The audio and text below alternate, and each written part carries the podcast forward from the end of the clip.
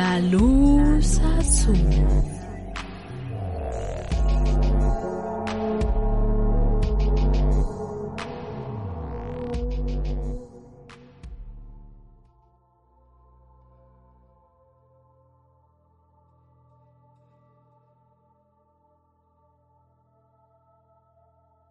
Hola, muy buenas noches. Sean bienvenidos a un episodio más de La Luz Azul Podcast. Antes que otra cosa nos presentamos. Mi nombre es Noemi Villalobos. Y yo soy Juan Trejo. Como cada cierto tiempo se hace costumbre en este podcast, pues ya nos habíamos tardado unas tres semanillas, casi un mes. Bueno, más bien creo que un mes, ¿no? Ajá. En subir episodio. Ya sabemos que ya les habíamos dicho que íbamos a intentar no fallar tanto, pero no sé, a veces se da. Realmente, eh, no sé, pues ocurren diversas circunstancias, como ya lo hemos dicho en otros episodios. Pero bueno, mientras podamos y, y tengamos salud, aquí vamos a seguir. Aunque, eh, como recordarán, bueno, tenemos algunos motivos justificables del por qué nos tardamos un poquito. En el último episodio les comentamos que queríamos hacer un episodio especial leyendo sus, sus historias paranormales. Pero, pues, realmente no nos llegaron tantas historias paranormales como nos hubiera gustado. De hecho, nos llegaron muy poquitas, solo hubo dos personas que, que nos escribieron con sus historias paranormales. Y realmente pues con dos historias el episodio iba a quedar muy, muy cortito. Y luego, ya anteriormente, ya teníamos tiempo, en la bandeja de mensajes eh, recibimos una de un chico, pero obviamente no, no, este, no tenemos el permiso del que nos haya dicho que sí la podemos exponer aquí, entonces pues simplemente la leímos. Eh, si está impactante y si está muy interesante, le agradecemos a, a este chico y pero pues no la podemos incluir dentro de este episodio. Sí, igual y en el futuro le escribimos y a ver si nos da permiso, pero como tal pues esa no la contó desde antes de que la pidiéramos, entonces. Y también otra cosa por la que no subimos episodio fue porque estábamos buscando la manera de tener a otra persona que nos iba a contar algunas de sus experiencias paranormales aquí como, como invitado en, en el podcast, pero pues por una u otra cosa realmente no se pudo dar tampoco esa, esa conversación con esta persona. Esperemos que en el futuro se pueda dar, pero pues no sé, fueran varias circunstancias adversas, no, pues no de gravedad, pero pues sí, digamos como que un poquito de falta de, de contenido, por decirlo de, de alguna manera, y más porque queríamos hacer como que esa temática de experiencias paranormales, pero pues no sé, el destino y la vida nos dijeron que no. Exacto. Ya habíamos tenido comentarios de algunas personas que nos habían dicho que les gustaría que nosotros expusiéramos los casos, pero como dijo Juan, esta vez no se pudo. Esperemos que ya en un futuro próximo, que sea más cerca que lejos, ahora sí podamos llenar el capítulo entero de todas sus experiencias. Sí, pero bueno, realmente, eh, como ya se los hemos dicho antes, pues estamos muy agradecidos con que nos escuchen, eh, aunque llevamos semanas sin subir nada. Eh, siguen llegando nuevos mensajes, siguen llegando nuevos seguidores a, a, a, Facebook, a Instagram. Los números en Spotify están subiendo poquito, pues no, digamos no a pasos agigantados, pero un poquito realmente. Y pues sí, eso está muy padre. Entonces, para este episodio, lo que decidimos hacer fue contar las dos historias de, de estas dos personitas que nos escribieron, que sí nos mandaron sus historias paranormales, pero quisimos complementarla con otro suceso, otra historia paranormal muy popular acá en México. Sí, igual ya habíamos pensado en ella. Eh, está corta porque no, no, no hay mucha, mucha información a lo mejor como en el caso del Panteón de Belén, que pues sí recaudamos un poco más de contenido. Pero bueno, complementando lo que ustedes nos mandaron y con este caso que está pequeño, pues queremos hacer el capítulo. pues sí, también eh, nos han mandado, nos han hecho recomendaciones ustedes sobre algunos casos y cuando los investigamos no son tan largos como para llenar más o menos el tiempo de, de pues que acostumbramos tener aquí en el podcast. Entonces, pues igual y vamos a empezar a hacer como esta dinámica, como que complementar temas que sean de la misma índole en un episodio, aunque sean distintos casos, pues igual tres o dos o algo así para complementar un poco. Y pues sí, eso es lo que decidimos hacer en este episodio. Entonces, entonces, antes de pasar con estas historias que nos mandaron algunos de ustedes, bueno, dos de ustedes, eh, vamos a contarles un poquito sobre la leyenda de la planchada. Los hospitales siempre se han prestado para las peores y más terroríficas historias, y con justa razón, pues se tratan, en la mayoría de los casos, de edificios muy grandes y antiguos, además de albergar entre sus paredes las peores historias de enfermedad y muerte. Pues en México existen un sinfín de testimonios, tanto de pacientes como de personal de los propios hospitales, de apariciones paranormales. Quizá la historia más popular sea la de la planchada, y en este episodio de La Luz Azul Podcast te contaremos algunas versiones de esta popular leyenda. Sí, como lo acaba de mencionar Noemí, la planchada es una de esas leyendas eh, populares, incluso pues quizás se le dé un poquito como la connotación de leyenda urbana también, pero sí es una de las leyendas más antiguas aquí en México y como ya lo dijo pues tiene lugar en los hospitales. De hecho, hay muchos hospitales alrededor de, las, de la República Mexicana que dicen tener a su planchada, pero es más bien como que se quedó el término de la planchada para este tipo de apariciones en hospitales, porque realmente la verdadera planchada o lo que se cree de la leyenda de la planchada tiene su origen en la Ciudad de México o anteriormente Distrito Federal, la capital de nuestro país. Como ya lo mencionó Noemi, eh, pues vamos a contarles dos versiones de, de esta leyenda. La primera de ellas encontramos que es protagonizada por una chica llamada Ingrid. Supuestamente Ingrid era una enfermera que trabajaba en el Hospital Juárez de la Ciudad de México. Un día llegó a este hospital Mike Cohn, un soldado estadounidense que había participado en la Primera Guerra Mundial y que por diversas decisiones políticas y estratégicas no pudo regresar a Estados Unidos después de haber resultado muy herido en esta batalla de la Primera Guerra Mundial. Entonces, pues el destino lo llevó a la sala de urgencias en este hospital de la Ciudad de México, el Hospital Juárez. Los médicos que venían atendiendo a este, a este soldado lo dejaron al cuidado de Ingrid, y de hecho se dice que estaba muy muy mal herido y estaban casi convencidos de que Mike iba a morir a las pocas horas o a los pocos días. Sin embargo, Ingrid no creía lo mismo y solicitó permiso para atenderlo solo a él, digamos que para ser como su enfermera personal día y noche, y obviamente Ingrid le propuso al hospital que no, no le pagaran por este cuidado, sino que ella era una persona como muy entusiasta de, de la atención a los heridos y al ver a este a este soldado muy muy mal herido, pues sí se ofreció a cuidarlo y, y, atenderlo personalmente día y noche. Se dice que pasó días y días procurándolo y vigilando que el militar se recuperara, en contra de todas las estadísticas o de todas las creencias de los médicos en el hospital. Ingrid logró que Mike se, se recuperara por completo. El director del hospital se impresionó ya que en menos de un mes el soldado ya era capaz de articular varias palabras y de mover sus extremidades. Recordemos que pues estaba muy muy mal herido. La enfermera, al ser notificada de que el hombre abandonaría el hospital, decidió confesarle su amor.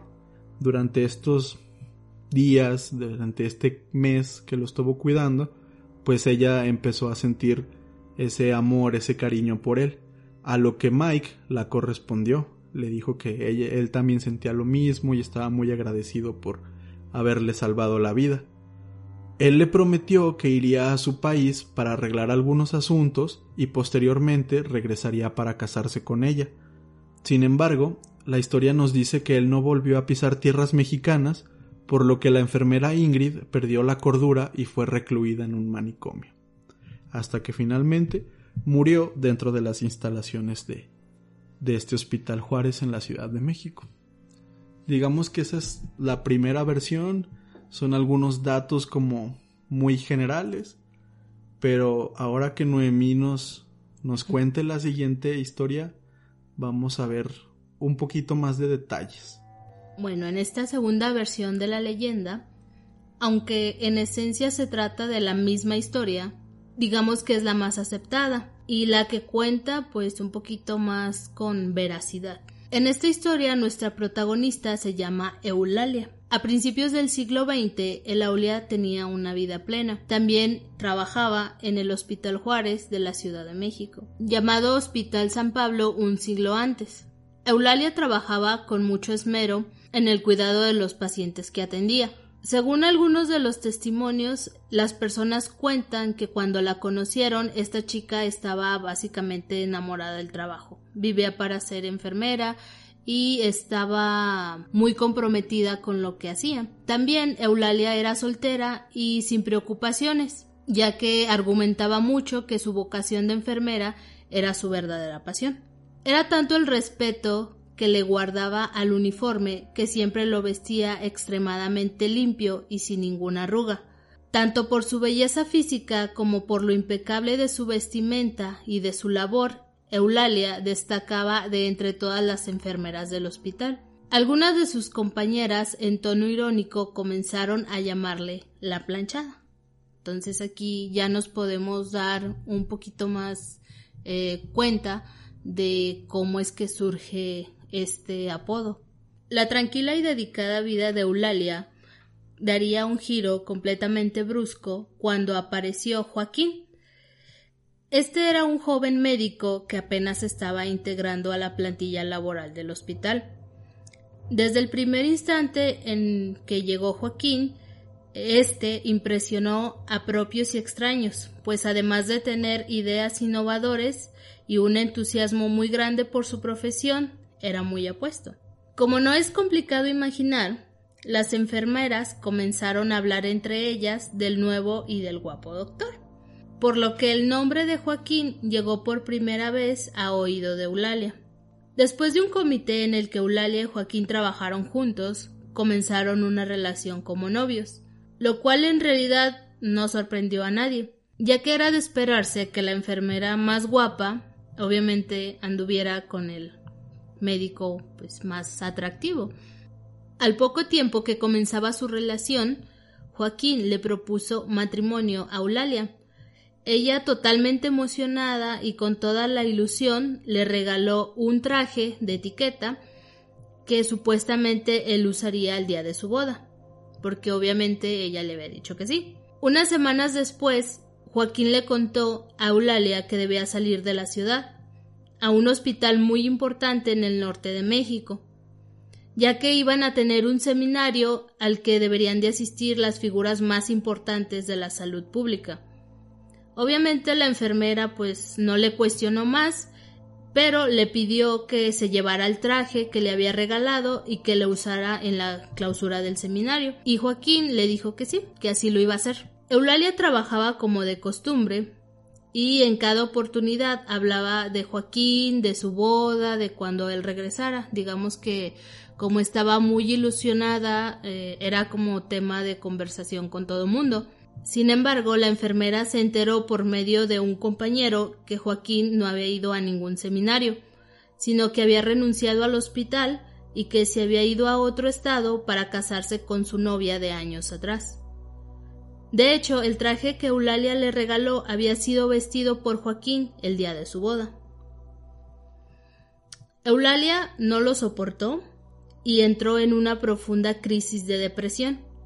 dejó de atender a sus pacientes, se descuidó por completo en todos los sentidos, ya que como les contábamos al principio era muy pulcra en su vestimenta, y llegó al punto de que cuando cayó en este hoyo se enfermó gravemente, tanto que tuvo que ser internada en el mismo Hospital Juárez, donde luego de un par de semanas murió. Pues sí, como, como podemos ver en ambas versiones de la leyenda, es esta enfermera que pues al parecer era muy dedicada, eh, trabajaba mucho con sus pacientes, tanto en la primera historia pues Ingrid le dedicó todo su tiempo y todo su trabajo a un paciente, y en la historia de Eulalia, que como ya nos comentó Noemí es la más aceptada por todo el mundo, pues en general con todos sus pacientes ella, ella era una muy buena enfermera, era muy atenta y pues sí, con mucho amor por su trabajo. Entonces, pues podemos llegar a la conclusión de que más o menos esa, pues esa era la historia, una persona, una enfermera muy dedicada, muy comprometida con su trabajo. Pero pues ustedes se preguntarán, los que no conozcan esta historia, eh, ¿qué es lo paranormal en este caso? Ya sabemos la historia, sabemos que la enfermera se murió en este hospital, pero pues ¿qué pasa después? Pues los testimonios de las apariciones de la planchada son muy similares todos entre sí. Pacientes a los que se les olvida tomar sus medicamentos por las noches o que requieren de atención urgente reciben la visita de una enfermera vestida con su atuendo perfectamente planchado. Se trata de una mujer de bello rostro y que es muy amable en su trato. De igual forma, se dirige al familiar o a los familiares del enfermo para decirle que todo está bajo control, que no se preocupe. La enfermera aprovecha esos momentos con los pacientes o familiares para contarles su pena, que es este mal de amores. Ellos, pues ahora sí que aparte de escucharla, le recomiendan que se olvide de pues de ese hombre que jugó con sus sentimientos ilusionándola y, y pues que lo olvide que que se que lo deje porque pues ese hombre que se fue con otra no vale la pena. Hay muchas muchas personas sobre todo en el hospital Hidalgo que cuentan esta misma historia. Pues es que esta enfermera vino y me trató así y me contó de que eh, un médico eh, se iba a casar con ella y la dejó ahí en el hospital pero entonces a la mañana siguiente, cuando los pacientes o los familiares preguntan dónde está la atenta y guapa enfermera del corazón roto que labora en el horario nocturno, pues el personal del Hospital Juárez tienen que decirles la verdad. No existe una enfermera, una persona con esas características y pues ahora sí que con el miedo de quizá poderles causar un infarto o un susto muy, muy grande, pues el personal les informan que han sido víctimas de la leyenda de la planchada. Básicamente esta es, pues sí, es la, esta leyenda muy famosa y como les comentaba al inicio, hay muchos hospitales que tienen, digamos, su propia leyenda sobre una enfermera que los atiende por las noches, eh, les da sus medicamentos y todo, y a la mañana siguiente es como de no, pues, no hay enfermera como que con esas características. Sí, yo creo que cada estado la tiene, o al menos aquí en Aguascalientes creo que sí han platicado. No es como que muy común, o sea, no es tema de conversación que se le aparezca también a cualquier paciente, pero sí eh, han contado que algunos de, de los que están ahí internados, algunos enfermitos, eh, se acerca a una enfermera y les ayuda a, tomar su medicamento o, algo que necesiten ellos. Y, pues cuando les cuentan a las demás enfermeras, ellas, eh, hay ocasiones que, que, pues no, no, no les dicen realmente lo que es, pero como que entre ellas ya saben que, que pues es esta enfermera pues la planchada, pues. y pues de hecho creo que es la primera vez que hablamos como que de ese tipo de apariciones o entidades que realmente no son negativas, no hacen daño a la, a la gente, pues la enfermera los cuida, les da sus medicamentos y platica con ellos. Ya, pues obviamente si te enteras al día siguiente que hablaste con un fantasma, pues si te, si te sacas de onda, ¿no? Si sí te impresionas, pues. Pero realmente, pues, no, no es un fantasma negativo, un fantasma agresivo que les haga daño, pues no. Simplemente es un alma en pena que vaga entre los pasillos del hospital debido a que la dejaron ahí plantada y planchada. pues sí, esta es la, la leyenda de la planchada. Les, como les comentamos, es muy popular acá en México, sobre todo en la Ciudad de México, pero como ya dijo Noemí, pues yo creo que cada estado, cada ciudad tiene su propia versión de esta enfermera que se aparece en los hospitales. Eh, ustedes cuéntenos, ya sean de otros estados o de otros países, cuéntenos si tienen ahí alguna leyenda con alguna enfermera en los hospitales, no sé, igual y ustedes también tienen su propia versión de la planchada. Y ahora sí vamos a pasar con este par de historias que nos hicieron llegar a través de nuestras redes sociales. Pues como ya les comentamos al inicio, fueron solamente dos historias, pero pues creemos que están muy interesantes. Así que Noemí va a comenzar con, con la primera.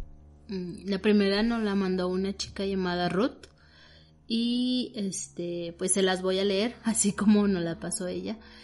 Y bueno. Hola Noemí y Juan.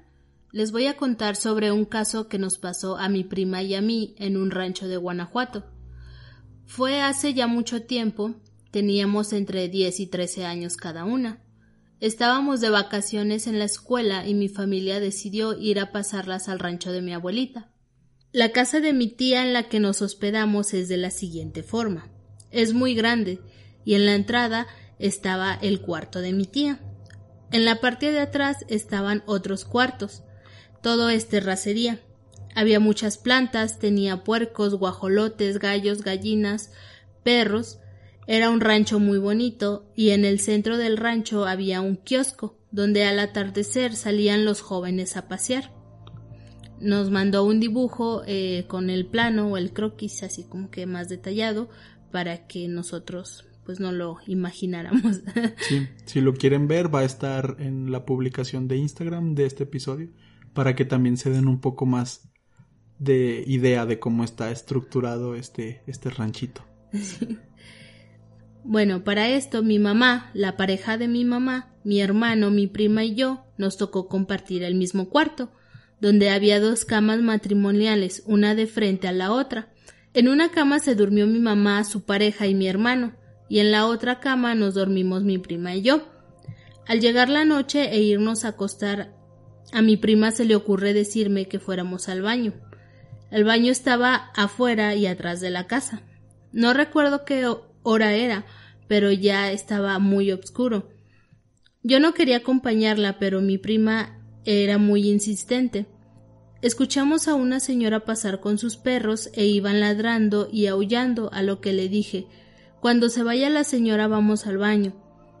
Una vez que escuchamos que se alejaron, nos paramos para ir al baño. Cuando estábamos por salir, la puerta del cuarto comenzó a azotarse de una manera brutal. Parecía que alguien la estaba pateando.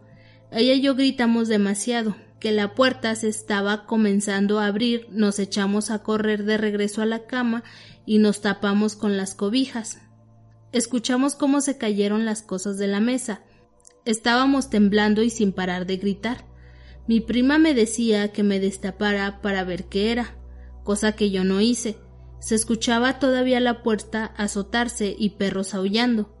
Ella mucho tiempo después me dijo que ella sí se destapó tantito de la cara para ver y dijo que era un perro. Esa noche fue la peor noche de mis vacaciones. No sé en qué momento me quedé dormida con todo el cuerpo tapado, pero desperté hasta el amanecer.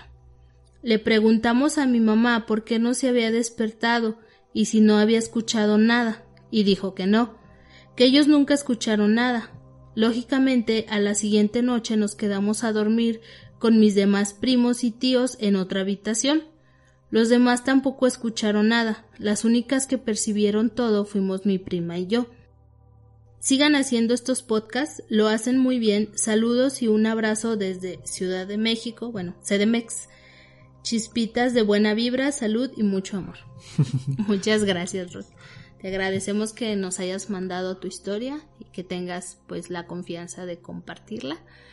Y bueno, pues digo, está muy pues sí está muy muy interesante cuando la leí. Sí me causó mucha pues como curiosidad ya de saber si ustedes lo platicaron a lo mejor con alguien más o, o si cuando se lo contaron a su mamá les dijo que no les creía o, o qué, qué pasó ahí. y luego, pues sí es, es interesante que, que haya sido en el mismo cuarto, que ustedes hayan percibido esta, pues sí, como esta actividad muy muy fuerte y las otras personas que estaban en la misma habitación, ¿no? Pues bueno, existe... Sí es muy común que existen estos casos en los que eh, todas las personas que están en una habitación o juntos así creen ver lo mismo, aunque a lo mejor no haya pasado. O bueno, eso quiere pues decir la ciencia o, o algunas personas que no creen mucho en esto, pero pues sí ha pasado muchas veces y es interesante. Y pues sí, yo creo que yo en tu caso hubiera hecho lo mismo, no hubiera ido al baño, no me importa. sí, sobre todo hubiera sido de la misma manera, pues no, no me hubiera eh, destapado para ver qué era. Digo, con el miedo, pues no. qué nervios. Pues sí. No, pero muchísimas gracias por contarnos tu historia, Ruth, y pues te mandamos un abrazo hasta la Ciudad de México. Y bueno, la otra historia que nos mandaron, eh, nos la mandó una, una chica, una personita, por correo electrónico. De hecho, ella nos mandó tres historias y pues nos... Ahora sí que nos autorizaba a usar cualquiera de las tres que quisiéramos y pues decidimos contarles una de ellas que nos pareció la más interesante eh, ella nos pidió que fuera una historia, bueno, que si contábamos alguna de sus historias la contáramos de forma anónima, pero nos escribió un correo muy bonito y todo, o sea, la verdad es un correo pues al que digamos yo como que le agarré mucho cariño por todo lo que nos decía, por ser digamos, la única persona que nos ha escrito en el email, a pesar de que yo dije que los anticuados y no sé qué tanto, ella nos escribió por correo y nos deseaba muchas cosas bonitas, nos felicitaba por el estilo y todo.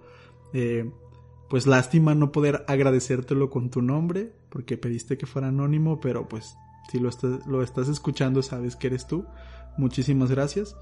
Y les voy a contar su historia que la verdad, la verdad, está muy interesante. En el 2006 falleció mi abuela materna. Ella fue una persona muy cruel con mi mamá durante toda su infancia y juventud, por lo que su relación siempre fue algo distante. Con nosotros como nietos nunca llegó a ser tan mala, pero sí era enojona y no la recuerdo como una persona particularmente cariñosa. Por todo lo anterior, jamás fuimos muy apegados a mi abuela ni ella a nosotros. Pero aún así mi mamá nunca le guardó rencor y por el contrario siempre nos inculcó verla bien y ser respetuosos con ella. Pues bien, mi abuela estuvo luchando varios años contra el cáncer de mama, que debido a una mala biopsia se convirtió en cáncer de esófago, lo que finalmente acabó con su vida. Mi mamá, a pesar de ser su hija menos favorita, fue la única que pasó con ella sus últimos días y escuchó sus últimas palabras, lo cual les permitió quedar en buenos términos. Hasta ese día mi mamá había pasado en el hospital los últimos tres meses, en los cuales iba ocasionalmente a casa para bañarse o dormir un poco. A veces la acompañaba mi hermana mayor, quedándonos mi hermano menor y yo solos el resto del tiempo. Una noche soñé que estábamos en la casa de mi abuela, Estábamos en las habitaciones de la entrada y mi mamá me mandaba a buscar algo a la cocina, que se encontraba más adentro de la casa. Ahí me encontraba mi abuela, y ella me hablaba muy insistentemente. Todo parecía normal, pero yo sentía mucho miedo y a toda costa trataba de evitarla. Ven, hija, por favor. No puedo, abuela, es que mi mamá me pidió algo y me está esperando. Ven a ver rápido, hija, por favor. No te voy a entretener mucho. Solo vamos para acá. Me decía mientras me sostenía del brazo y me señalaba a los cuartos del fondo de la casa. Es que si no me apuro, mi mamá me va a regañar. Mejor primero le llevo lo que me pidió y ahorita regreso con usted. No te vayas a tardar. Ven a ver, por favor, me dijo de forma suplicante. En ese momento me despertó el teléfono de la casa sonando. Era mi mamá para avisar que mi abuela recién había fallecido y necesitaba que le preparara unos documentos para los trámites mortuorios. Recuerdo cómo se meló la sangre al comprender que mi abuela me llamaba insistentemente en sueños al mismo tiempo que ella moría, pero obviamente no le conté nada de eso a mi mamá para no causarle mayor dolor. Pasado un tiempo, estábamos platicando sobre los sueños más extraños que habíamos tenido.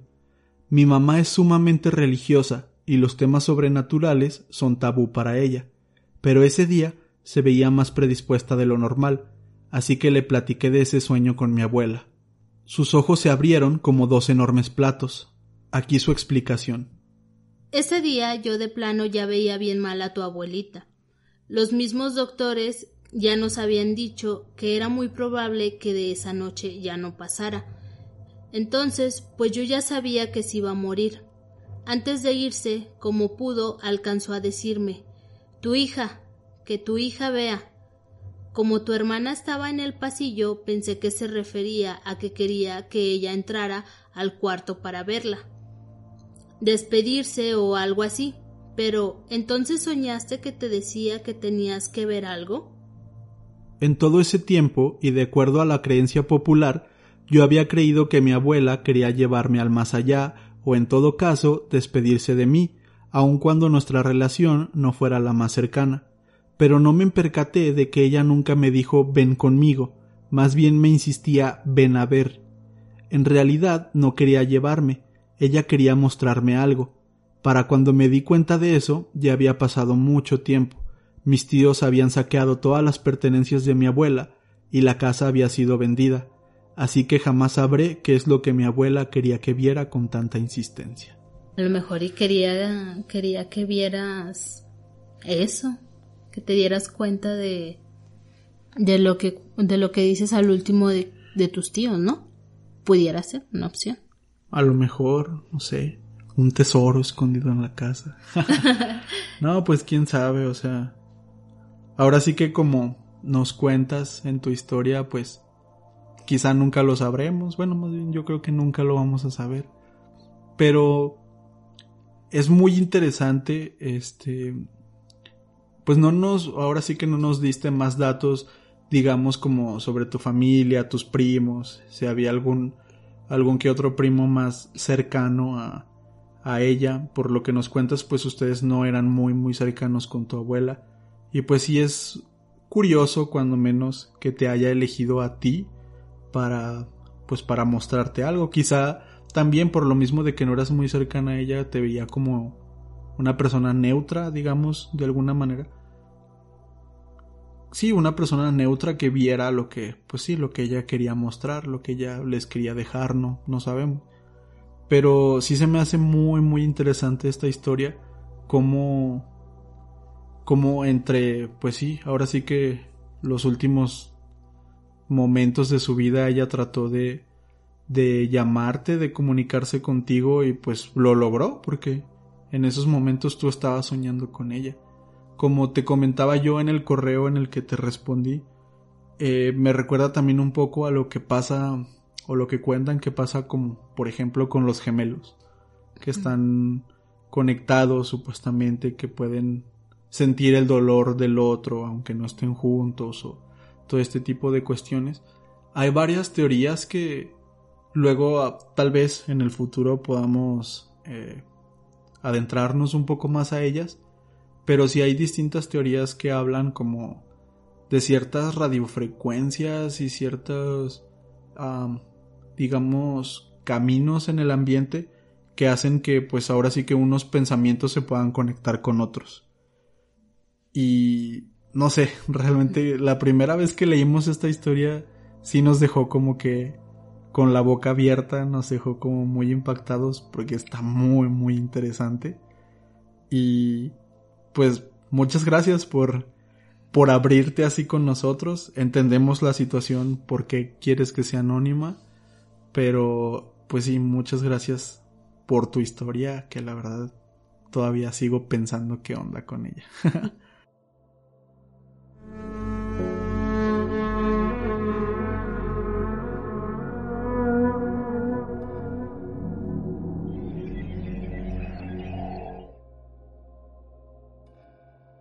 Y bueno, pues ya para finalizar, digo, les agradecemos a, estas dos personas que nos compartieron su historia. Muchas gracias por hacerlo. Y eh, ahorita pues no, no tenemos saludos. Eh, como les decimos, si quieren que les mandemos uno, pues ya saben, dejarnos un, un inbox en, en la página de Facebook, un mensaje en Instagram un comentario en YouTube. Ajá. O si quieren mandarnos un correo. si los leemos. Si los leemos, ya se dieron cuenta de que sí. Eh, y pues les agradecemos eh, seguir, o sea, estar con nosotros, a pesar de que pues tenemos muchos, muchos este intervalos de tiempo muy largos para a veces subir el episodio. Y a lo mejor les va a sonar repetitivo, pero digo, pues, ya saben, o sea, hay ocasiones en que se va a dar y hay ocasiones en las que no. Entonces, pues les agradecemos esa paciencia que ustedes nos tienen y como les decimos, igual si quieren hablar a lo mejor de algo que les pasó, si nos quieren recomendar algo, pues háganlo, o sea, no, no este, no crean que no, eh, o sea, que lo vamos a dejar a un lado, o sea, sí, sí lo vamos a tomar en cuenta. Y como dijo Juan al principio de este episodio, a lo mejor algunos no lo sacamos y es básicamente porque no encontramos mucha información. Son casos bien cortitos. Ahorita se me viene a la mente eh, de, de que una persona nos recomendó de una, una mujer de Guanajuato. Estaba muy cortito el caso, por eso es que no, o sea, no, no podemos hacer todo el episodio, no sé, 40 minutos o media hora porque ni siquiera para eso alcanza. Entonces vamos a tratar de hacer lo que, lo que dijo también Juan, de a lo mejor aunque estén chiquitos, pero igual si podemos, si podemos meter como cuatro o cinco, pues ya hacemos el episodio más grande. Sí, creo que ya lo habíamos comentado alguna vez en un episodio. Pasa mucho que en algunos países de Latinoamérica y en especial en México, bueno, yo digo en México porque pues es lo que conozco, lo que lo que vemos. Realmente las historias como de crimen no se documentan tanto. No hay personas como muy dedicadas a, documentar toda la historia. Hay algunos casos que sí tienen su, su historia y todo, pues sí, como los más populares, y a veces resultan siempre ser los mismos. Pero hay casitos así chiquitos muy interesantes que no se investigan sobre quién era esta persona que mató o quién era esta persona a la que mataron o así. Nada más se nos da como que la noticia, ah, persona en Guanajuato mató a su esposo de tal manera. Tan tan, se acabó la, la noticia. Nada más es el, pues sí, el, la pura noticia de lo que pasó. No hay un análisis más allá. Pero sí, como dice Noemí, vamos a tratar de juntarlos en, eh, pues sí, a lo mejor de vez en cuando un episodio como, eh, no sé, tres asesinos o cuatro asesinos. Que, pues sí, aunque a lo mejor no tengan tan, una historia tan documentada, pues sea interesante conocer el caso. Pero bueno, pues ahora sí que una vez más muchas gracias a, a Ruth y a la otra personita que, que nos mandaron sus historias. Eh, de verdad les agradecemos mucho que, lo hayan hecho, que se hayan tomado el tiempo de escribirnos. Eh, Ruth hasta nos hizo un, un croquis para que entendiéramos un poquito mejor la historia. Y la otra chica nos mandó otras dos historias que pues sí están muy interesantes y tal vez en un futuro se las contemos también. Pero sí, la verdad es que les queremos agradecer mucho, mucho y también a, las personas que nos escuchan, que nos mandan mensajes de, hey, ¿para cuando un nuevo episodio o algo así? Eh, pues sí, muchas gracias por todo, por seguirnos y pues nada. Eh, cuídense mucho, lávense las manos y cuídense porque ya saben, esta época, pues yo creo que no es necesario decirlo, pero pues esta época se viene un poquito pesada. Eh, así que cuídense mucho y atiendan bien a las recomendaciones de, de sus autoridades, porque pues sí, pueden pasar cosas un poquito feas si no, si no, no lo tomamos en serio. Sí, creo que eso ya es un tema, mm, pues sí, bastante, este, pues no queremos hacer histeria ni nada, entonces simplemente sabemos que, que ha habido casos con este virus y pues queremos que ustedes estén pues pues muy bien que obviamente no no este no se lleguen a contagiar ni ni sus familiares cercanos ni nada entonces pues simplemente como comenta Juan pues simplemente hay que hacer este caso de lo que nos dice pues gobierno o la Secretaría de Salud no sé cómo le llamen en su estado o país entonces Nada más hay que acatar eso y, cuidarnos y también ser responsables de que si llegamos a tener algún contagio, eh, pues dirigirnos rápidamente al hospital. Y, pues nada más eso. Les agradecemos que nos escuchen y, pues sí, digo, también no está por demás recordarlo. Pues sí, eh, sería todo de nuestra parte por este episodio y pues ya saben, eh, si todo sale bien, que esperemos que sí, eh, nos escuchamos la próxima semana con un caso de True Crime. Y pues nada, muchas gracias otra vez a todos y que tengan una excelente noche. thank you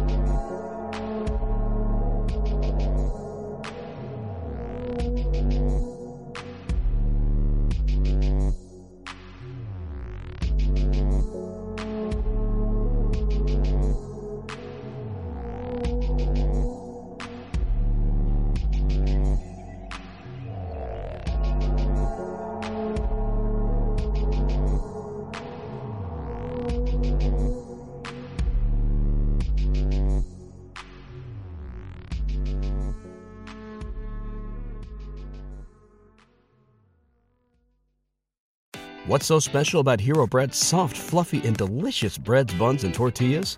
Hero Bread serves up 0 to 1 grams of net carbs, 5 to 11 grams of protein, and high fiber in every delicious serving. Made with natural ingredients, Hero Bread supports gut health, promotes weight management, and helps maintain blood sugar. Hero also drops other limited edition ultra low net carb goodies like rich, flaky croissants and buttery brioche slider rolls. Head to hero.co to shop today.